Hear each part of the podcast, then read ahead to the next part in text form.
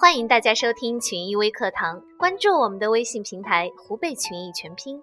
今天给大家带来的是湖北群益视频部万道红的分享：积分不只是认可，更是一种激励。来公司以前，我曾在本地的一家大型化肥企业上班。因为我大学学习的是电气专业，所以被分配到了电气车间，负责企业电力方面的工作。当时每天就是按时上班，按时下班。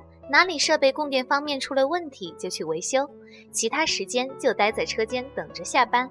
每天千篇一律的工作让我感觉到了工作的平淡乏味。每个月干多干少都一样，因为部门每个人的工资标准都是一样的。刚开始进去的时候，我很努力的学习，做事也很积极。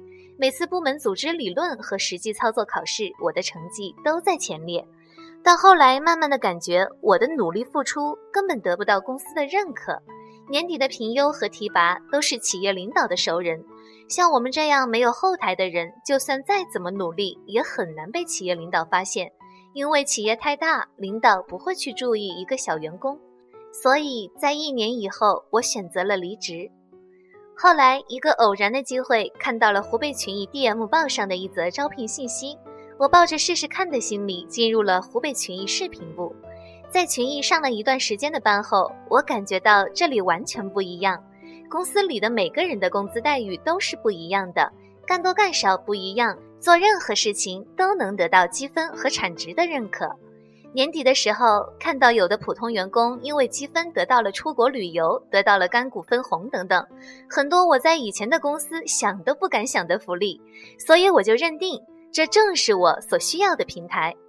虽然我当时进公司还不足半年，工资待遇也比我在以前的单位低很多，但是群益能够让我看到希望。只要自己努力做事，努力提升自己，努力挣积分，那些福利我也可以得到，这才是我最大的动力。当时家人很不理解，认为我放着轻松的工作不要，跑到群益每天加班，而且工资待遇还没有以前的好。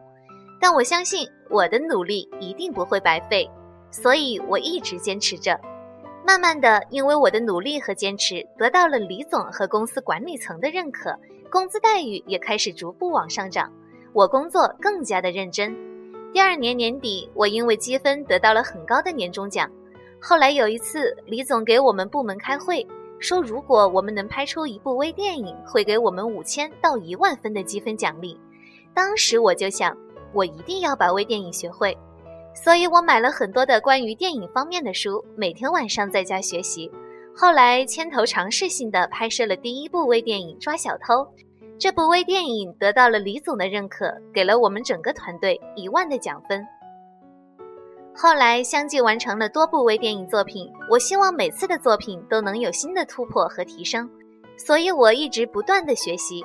有两部微电影《天下父母心》和《那些年》，分别获得了湖北省影视作品二等奖和三等奖。同时，李总也给了我们高额的积分奖励。这么多年来，积分不仅给我带来了很多的福利，比如干股分红，二零一二年获得了出国旅游的资格。积分还激发了我的潜力，让我学会了很多的东西，包括管理。我从二零一一年开始负责部门的管理工作，后来加入公司的管理层锻炼。二零一三年年底正式进入公司的核心管理层。虽然现在的工作比以前更累，需要操心的事更多，但就是因为有积分制的认可，让我们做任何事都不是白做。所以说，我们是累并快乐着。因为积分，它不光是一种认可，更是一种激励，它能体现一个人的价值。